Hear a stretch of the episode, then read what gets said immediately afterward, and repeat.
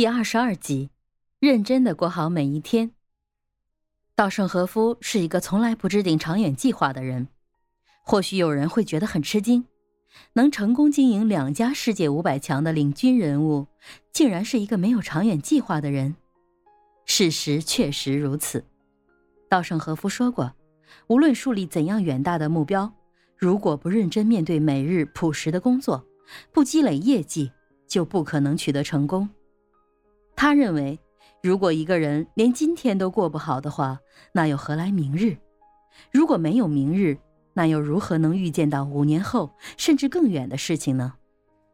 他说：“不要急功近利，努力认真的过好每一天，明日自然就会到来。如此持之以恒，五年、十年过去后，就会结出硕果。我始终铭记这样的信念。”并把它当做人生的真理，体验到充实的度过今天，就能看见美好的明日。所以，稻盛和夫指出，努力过好今天，要比拥有一个长远计划重要的多。杨晓光，一个来自湖北的西顿员工，在不到一年的时间内就提升为车间物料员，负责组装车间的退料工作。也是因为他每天做多一点点的勤奋和奉献。退料是一件繁琐而又枯燥的工作，每天面对的都是上百种类型的物料，每天还需要把这些物料进行分类，哪些是属于供应商的，哪些是车间报废的，哪些是良品。分好类后，还需要通知品管进行检验，并贴上标签。在品管检验确认过后，他还需要根据品管的确认结果再次统计相关数据，并进行电脑单据打印，找相关人员确认。面对这些不断重复的工作，杨晓光从来没有抱怨过，他依然默默无闻、踏踏实实地做好每一件事。由于组装车间对老款产品进行改良返工。每天都有五六卡板、两百余种类型的物料需要进行分类并退仓。杨晓光感到上班时间不够用，于是他在中午吃完饭后，利用午休时间到车间分拣物料、打单据。在八月十八日到二十三日这一周的时间内，他每天中午都放弃休息时间，并且他这样做没有任何人安排，也没有任何人知道。直到八月二十一号。组装车间江部长在休息时不经意地发现了他默默的付出。杨晓光为何要这样做呢？他用简单的言语告诉了我们原因。那段时间，车间都在对老产品进行改良返工，退料较多。如果中午不加班的话，当天的物料根本就没有办法清退。另外，下午用电脑的人比较多，很难及时的打退料单。所以他就在午休，别人都休息的时候来用电脑，这样也方便。杨晓光用自己的行动默默了告诉我们：认真过好每一天，你就可以比别人走得更快、更远。因为你每天多做一点点，那么每一天都是一个阶梯，每天多做一点点，每天都在积累，你也会搭上成功的阶梯，摘取满意的成果。你的职业生涯也会越来越精彩。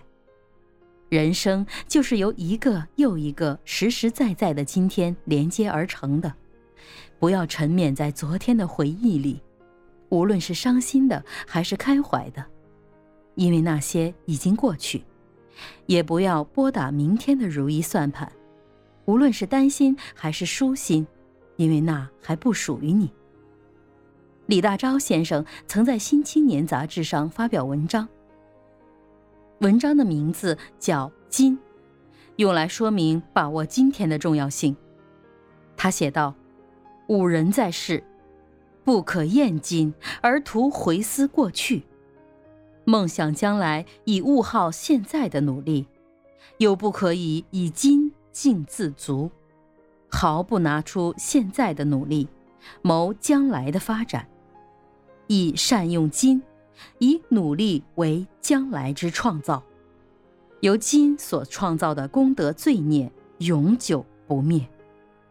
古人生本义务，在随实在之行，为后人造大功德，供永远的我享受、扩张、传承，至无穷极，以达宇宙即我，我即宇宙之究竟。稻盛和夫也曾告诉过我们，人生中最重要的就是要认真过好每一天。认真过好每一天，看似简单，其实却是人生最重要的原则之一。继而，他指出，伟大是从平凡中积累而来的，平凡是从每个最简单的工作中开始的。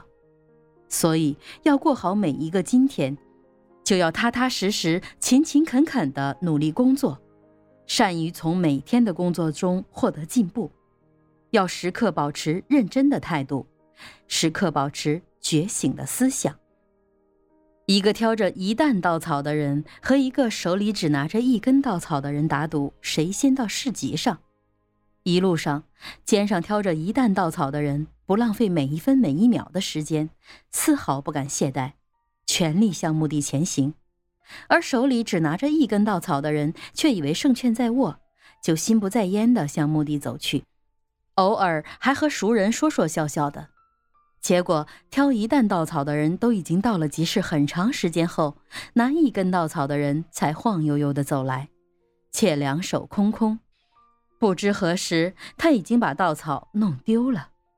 人只要一丧失警觉心，就会犯错误；而人只有认真、毫不松懈的过好每一分钟，才能使人生更加厚重和充实。现在就是一个人的全部，因为除了现在，我们一无所有。一个人要把握好自己的现在，努力的过好此时此刻。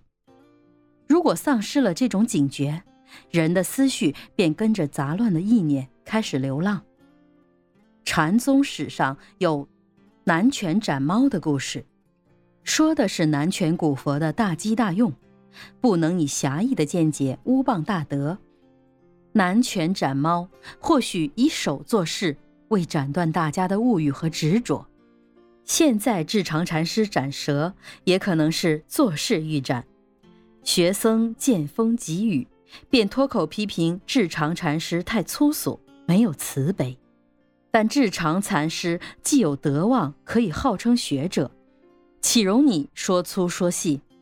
所以教诫学僧不要停滞在见闻上。禅要割断常识常情，为什么一定要在外境上分别执着，而不能照顾当下的自我呢？努力的过好此时此刻，认真的过好现在，心无杂念的活在当下，是取得伟大成功的必要条件。